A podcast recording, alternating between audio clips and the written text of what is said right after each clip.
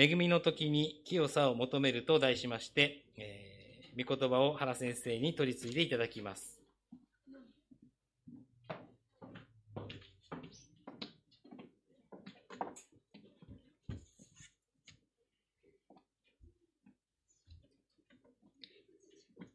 あるテレビドラマで心打たれたシーンがありました。描かれていたストーリーは、心臓の病気で自由に運動ができず、死を待つばかりだった子供に、人工の心臓弁を開発して移植をし、元気になるというものです。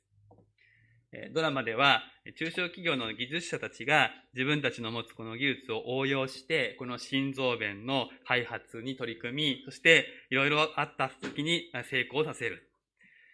そして、私の心に触れたのは、その移植の後、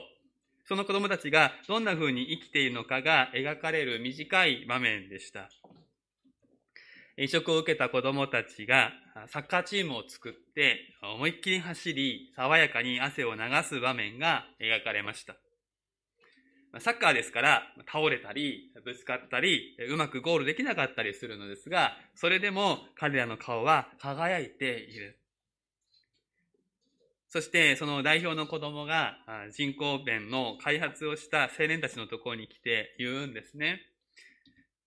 僕頑張れるよ。ここにお兄ちゃんたちが入ってるから。ここにお兄ちゃんたちが入ってるから。このセリフを聞いた瞬間に目頭が熱くなるのを感じました。ここにお兄ちゃんたちが入ってる。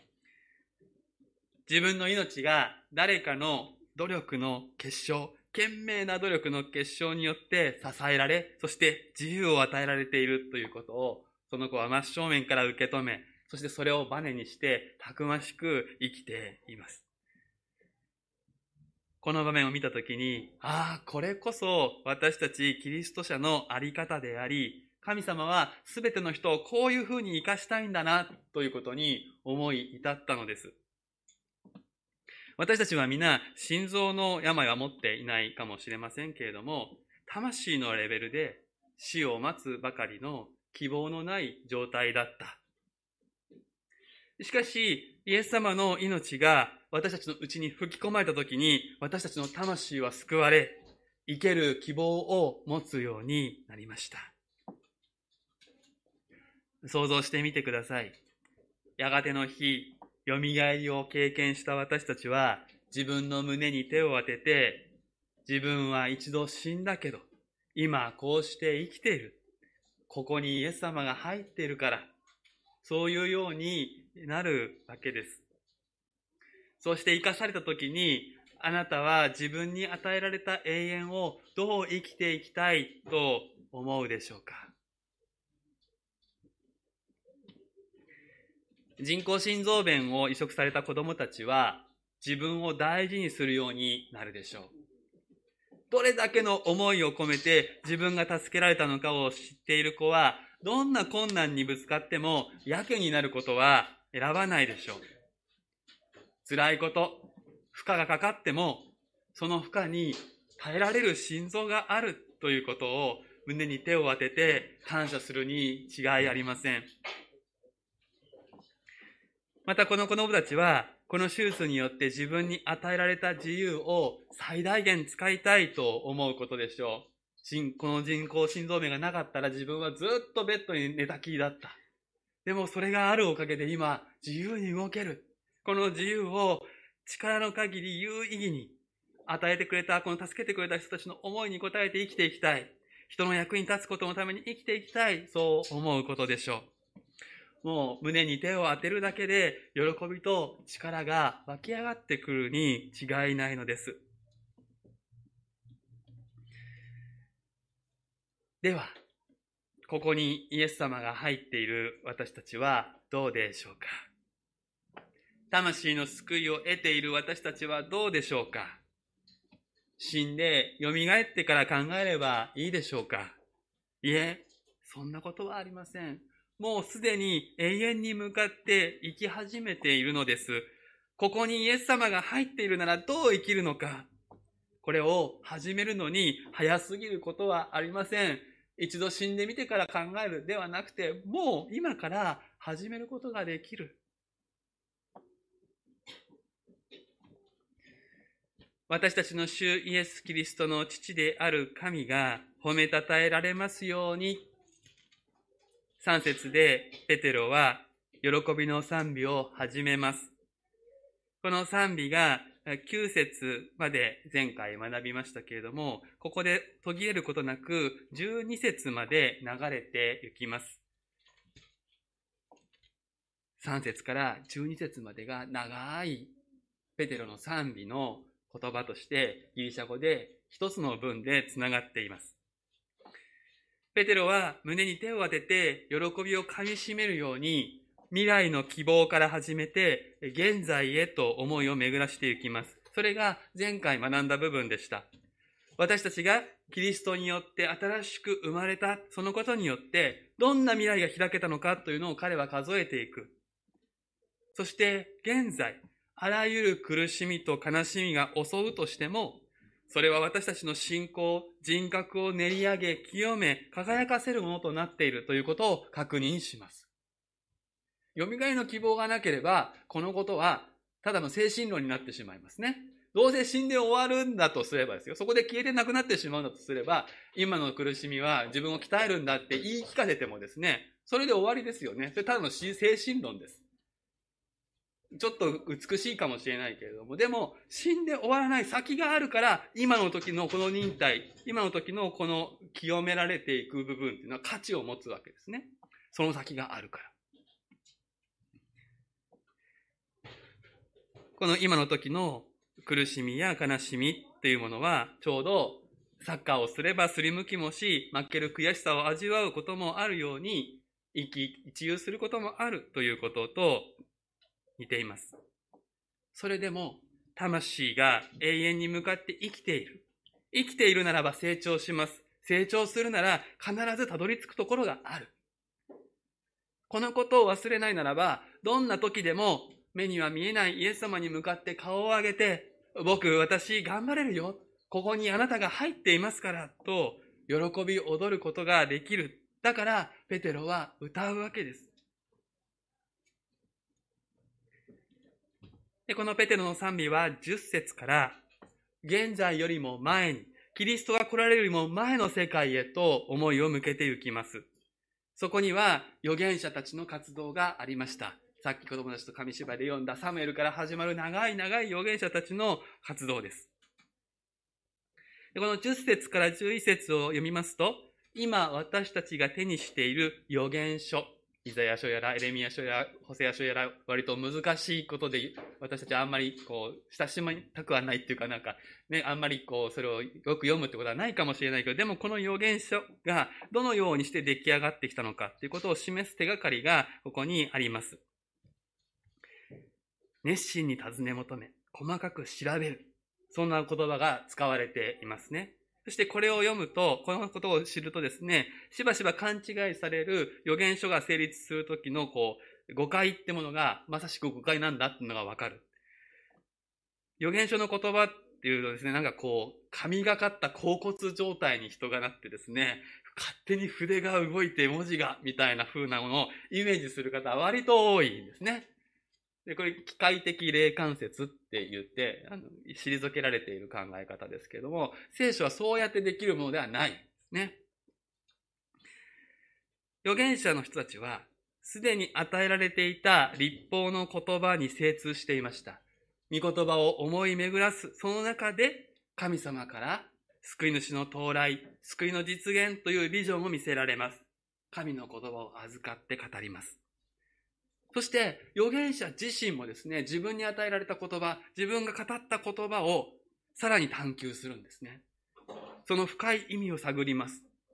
そして、預言者にはさらに自分の弟子たちがいますから、預言者の弟子たちと共にこれを探求していく。この精霊の導きの中で、その探求の結果、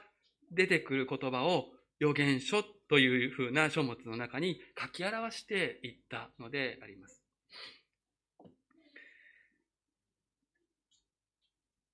イエス・キリストの到来、そしてその救い、その意味と力、その広がりと未来、これらすべてを今ここに生きる私たちが十分知るために預言者たちの活動がなくてはならなかったのであります。私たちがちょっと敬遠しがちな預言書、もしこれがすっぽり聖書66巻がなかったら、私たちはイエス様のことを正しく知ることができない。私たちに与えられるものがどんなものなのかもちゃんと知ることができないんです。神様が一体何をしようとしておられるのか、これから何を果たそうとなさっておられるのか、その時が来たらわかるように、神様は預言者の働きを導かれました。そしてそれを踏まえてから、預言書が確立してから、成立してから、救い主キリストをお送りになったのであります。そこには長い時間がありました。400年、500年という時間。そして旧約時代の人たちは、多くの人たちはこの到来を待ち望みながら、この地上で命を終えていったんですね。そして今がある。私たちはなんと幸いなことかと思います。旧約の信仰者たちは、遥か彼方にこの命を見てはいましたけれども、そのリアリティを味わうことはできない状態だったのです。しかし、今私たちは違います。イエス・キリストは来られました。精霊が天から使わされ、福音を私たちのところに届けてくださった方がいて、今私たちはこの命の祝福に入り、神の子供とされ、選ばれたもの、御霊により性別されたもの、新しい契約の担い手とされているんです。魂の救いはいつか実現する夢ではなくて、今すでに得ることができるようになっている。このことを一般に恵みの時代というふうに呼びます。恵みの時。今はこのような時です。恵みの時代が到来して、神様の救いが実現したら、どんなことになるのかということについて、天の御使いたちも知らないことだったとペテロは言います。一章の12節の最後のところに、御使いたちもそれをはっきり見たいと願っていますと書かれています。はっきり見たいと訳されたこの言葉は、身を乗り出すようにしてというような言葉遣いなんです。見つかりたちは今身を乗り出すようにして私たちを見ている。神様が数千年、あるいはそれ以上の時をかけて用意し、旧約聖書を通して約束をしてきた救いを受け取った人たちが、どんな歩みをするのか。預言者たちはそれを夢見ながら死にました。見つかりは今、興味を持って見ているんです。私たちは注目されているんです。神の救いという種があなたという唯一無二の世界に一人しかいない代わりのいないあなたのところに届いたときにその種があなたという畑の中でどのような芽を出し葉をつけ茎を伸ばして花を咲かせ実を結ぶのか見つかいたちは見守っているんですもしあなたがですね自分は誰からも注目されていないと思っているならば、それは大きな勘違いです。もちろん、神の子として生きるというのは、誰かに見せるためとか、格好つけるためにあるわけではありません。しかし忘れてはならないのは、今や全ての人に差し出されているこの福音の恵みは、決して当たり前でもないし、いつでも誰でも手に入るものではなかったのだ、ということです。求めつつも、まだ時が来なかったので、それを受けることなく、この地上の命を終えていった人たちがたくさんいたということですね。そしてそればかりではありません。今日は宗教改革を覚える手術であります。今から500年前の教会。そこでは、今私たちが当たり前に聞いている恵みのみによって、信仰のみによって義とされる、救われるということ。この福音が当たり前に語られてはいませんでした。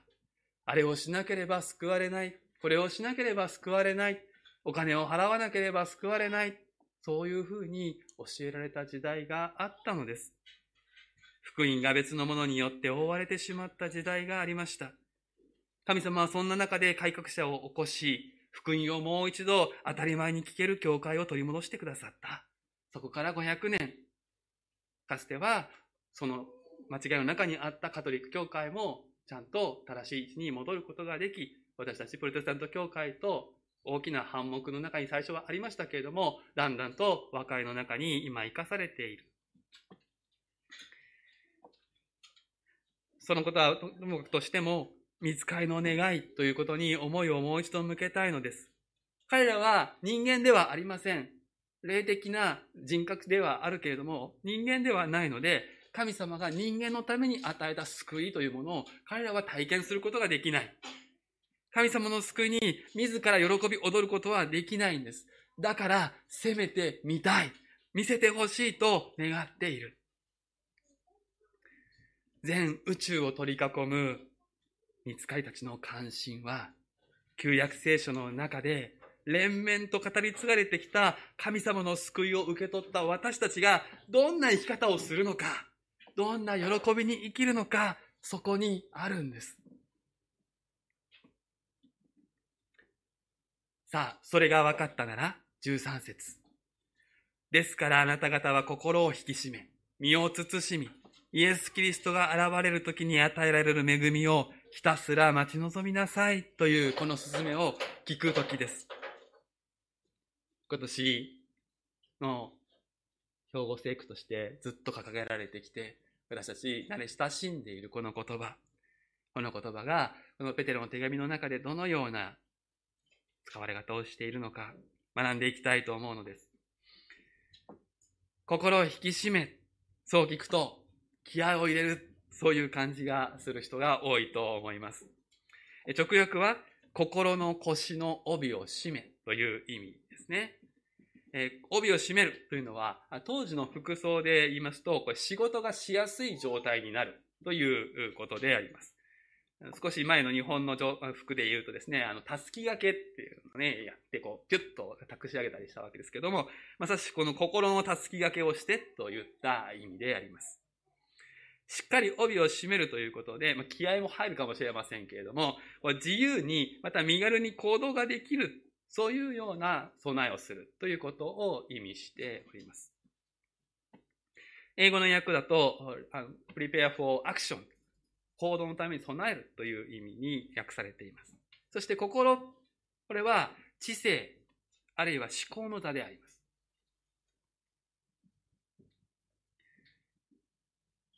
さらに、身を慎みという言葉があります。だかこれはこう、つつましくするっていうな印象を与えますけれども、これは言葉はシラフであるということです。シラフって子供はちょっとわかんないかもしれないけど、お酒に酔っ払ってない状態のこと。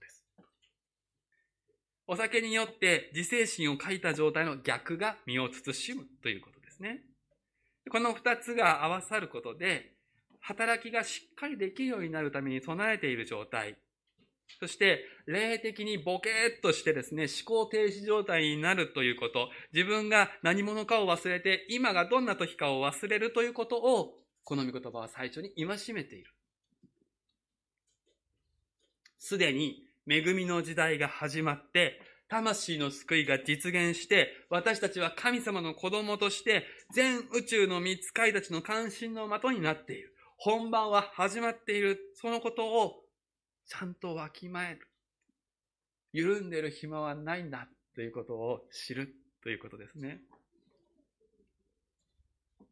そしてギリシャ語の順番で言いますと、次に来るのは、ひたすら待ち望みなさいという命令であります。このひたすらっていうのは、メモリいっぱい、フルゲージで、アクセル全開でということですね。何をひたすらするのかというと、待ち望むことだとペテロは言うんです。アクセル全開で思い切ってなんかいっぱい走るのかなっていう感じがしますけども、そこで私たちがするようにと言われていることは待ち望むことなんです。待ち望むというのは、期待をするということと、よく考えるということの二つを合わせた意味です。何を期待し、何についてよく考えるのかというと、私たちに与えられる恵みのことです。神様からのプレゼントについてよく考えるように、そしてそれがもらえるということを期待するように。子供たちは誕生日やクリスマスが近づくとですね、もらえるプレゼントを待ち望みます。少し賢くなりますと、もらった後にどうするかを先回りして考えて、今できることをして待つということをしますね。ゲームがもらえると分かっているなら、ゲームのやり方を先に学んでおきます。このように、待ち望むというのは全くの受け身ではないんです。未来にもらえるものが分かっていて、そこに思いを集中するからこそ、今生まれてくる生き方がある。そして、魂の救いをいただいているものが、未来に受けるのは、聖なる神様と共に生きる生活です。今も神様と共に生きていますが、今はまだ顔と顔を合わせてというわけではありません。でもやがての日私たちは聖なる神様と顔と顔を合わせて生活するようになります。それは私たちが想像できないほどの祝福です。完璧な美と、完璧な義と、私たちが今持っているあらゆる力が最大限に引き出されている状態、ちょっと想像しても想像しきれませんが、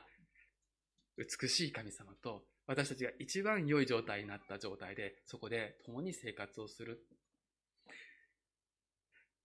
そのようなことが分かっているならば、じゃあ今からすることは何でしょうか？それは自分も神の教さを今ここから身につけていくということではないでしょうか？やがてもらえるものは分かっています。やがて私たちは完全なものとされます。それまで私たちはボケっと待ちぼうけしていいいんでしょうか？いや、そうではないでしょう。ここにイエス様が入っている。だからもう大丈夫。あとは適当に生きていく。ではなくて、ここにイエス様入ってるんだったら、一刻でも早く神様の清さに近づきたいと思わないでしょうか。それで14節につながっていきます。従順な子供となり、以前無知であった時の欲望に従わず、むしろあなた方を召された聖なる方に習い、あなた方自身生活のすべてにおいて聖なるものとなりなさい。あなた方は聖なるものでなければならない。私が聖だからであると書いてあるからです。この清さということについて、また生活のすべてにおいて聖なるものとなるということについてお話しすべきことはたくさんあります。今日はすべてのことを話すことはできませんから、今日のところはこの13節、14節にあります、無知であった時の欲望に従わないというこの消極的な面を押さえておきたいと思います。ここで言う無知というのは神様を知らず、また神の子供に与えられている、約束されている未来を知らないということ。さらに言うならば、苦難の後に栄光が来るというキリストの道を知らないという状態です。神を知らなければ自分が神になるでしょう。希望ある未来を知らないならば、今さえ良ければと刹那的になるでしょう。苦難の後に栄光が来るということを知らなければ、何かにくじけたらすぐやけになってしまうでしょう。こういうパターンは、私たちと生まれつきの性質の中に深く刻み込まれているのです。だから、心を引き締め、身を慎んでいなければ、思考が緩んでしまうならば、途端にこのパターンで生活してしまう。清さは遠のいていきます。しかし、心を引き締め、身を慎めば、恵みの神が確かにおられることは私たちにはよくわかる。約束の未来は揺るがないということも私たちは知っている。そして苦難の後に栄光が来るのはイエス様で実証済みです。だから、このことを前提にして今の生き方を変えていくことができるのです。聖なるものとなるというのは堅苦しいものになるわけではありません。近寄りがたい聖人君子になることではありません。あなたが一番あなたらしいあなたになるということです。イエス様は決して近寄りがたいお方ではありませんでした。聖なるものになるということは私たちにとって一番良い状態であります。生活のすべてにおいてと言われています。日曜日の礼拝だけ聖なるものであるわけではない。一週間ずっと聖なるものである生活ができるんですね。神様の恵みの約束は、できないことは書いてませんから。そうなれるという約束がここにあると、私たちは読まないといけません。最後に、13節のイエス・キリストが現れる時について話をして、今日のところは終えます。13節にもう一度読みたいと思いますけれども、ですからあなた方は心を引き締め、身を慎み、イエス・キリストが現れる時に与えられる恵みをひたすら待ち望みなさい。イエス・キリストが現れる時、それはいつでしょうか？それは再臨の時、もう一度イエス様がこの地上に来られる時、その意味で多くの人は捉えると思います。そうです。それはその通りであります。再臨の時、私たちの魂の救いは完成します。その時、未来の約束は現実になります。それを待ち望むこと、そのことに思いを向けて生きるということはとても大切なことです。でもです。ペテロの言葉遣いはもう少し広い意味を持っています。イエス・キリストが現れる時というのは、イエス・キリストの啓示によってと訳すことができる言葉遣いなんです。イエス様の再臨のことを指すためのギリシャ語はいくつもあるんです。そのどれも使われていません。確かに再臨のことは含まれていることもわかります。文脈から。でも、イエス様がもう一度来られるその時だけを指す言葉ではない言葉がここで使われていることに私たちはよく注意しなければいけません。啓示というのは隠されていたもの、ベールに覆われていたものが取り去られて明らかになるという意味です。そしてこれが再臨によって確かにその通りに起こるということは私たちよくわかっています。顔と顔を合わせてイエス様を見るのですから、そこでは全てのことがわかるようになるでしょう。でも、再臨だけが啓示なのではありません。イエス様について、ベールが一枚一枚剥がされるように分かってくるという経験は、今のこの地上の歩みでも十分可能です。実は同じ表現がすでに7節で使われていました。7節にはこうあります。試練で試されたあなた方の信仰は、火で精錬されてもなお朽ちていく金よりも高価であり、イエス・キリストが現れるとき、賞賛と栄光と誉れをもたらしますというふうにあるんですが、ここでも再臨によって最終的に私たちの苦労が報われるという意味があります。けれども、試練において御言葉に従い、信仰が練られていくとき、私たちはそこでイエス様のことを経験する。イエス・キリストの形状を経験するということも言えます。見えない方でありながら近くにいてくださる方、そのお方のお姿が今までよりもはっきりと見えてくる経験。それはキリストの苦難を身に帯びるそういう経験でもある。そして苦難で終わらずに栄光も味わわせていただく。自分の中に成長させられていく部分を見つける。キラッと輝く自分をイエス様の光で見せていただくような瞬間に私たちはイエス様を経験します。それは小さな十字架と小さな復活を経験するということもできるでしょう。自分自身の古いものに死に、新しいものによみがえる経験を私たちは自分の人生の中で何度も何度も繰り返し経験していくことができます。このイエス・キリストを経験するということは、再臨まで待つ必要はないのであります。この地上人生において、イエス様は現れてくださる。それは夢幻の神秘体験ではなくて、試練を真正面から受け止めて、そして聖なるものとなることを目指して、御言葉に従順に従っていくときに起こることであります。そうやって、目に見えないイエス・キリストの現れを経験するその時、私たちは同時に恵みを受けるのです。見つかりたちが見たいのは、この神の子としての歩みです。預言者たちが自分で経験したいと思いつつ果たせなかったのは、この神の子としての歩みです。ここにイエス様が入っている皆さん、今のこの恵みの時を無駄にせずに、清さを求めて歩みましょう。まだ自分のうちにイエス様がおられるのかわからない方は求めてください。求める者に神様は必ず恵みを与えてください。お祈りをいたしましょう。聖なる私たちの愛する神様、あなたの尊い清い皆をあがめて賛美いたします。どうか私たちが心を引き締め、身を慎むことができますように、今がどのような時なのか、そして私たちがどのようなものに、どのような光栄ある立場に置かれているのかをはっきりと私たちに分からせてください。見つかりたちがはっきりと見たいと願っているような神様の栄光の喜びに踊る人生を私たちのうちに実現させてください。一人一人に宿った神の救いの種が花をつけ、実を結びますように。主なる神様、どうか私たちを生活のすべてにおいて聖なるものとなるこのビジョンに向かって生かしてくださいますようお願いをいたします。イエス・キリストの皆でお祈りをいたします。アーメン。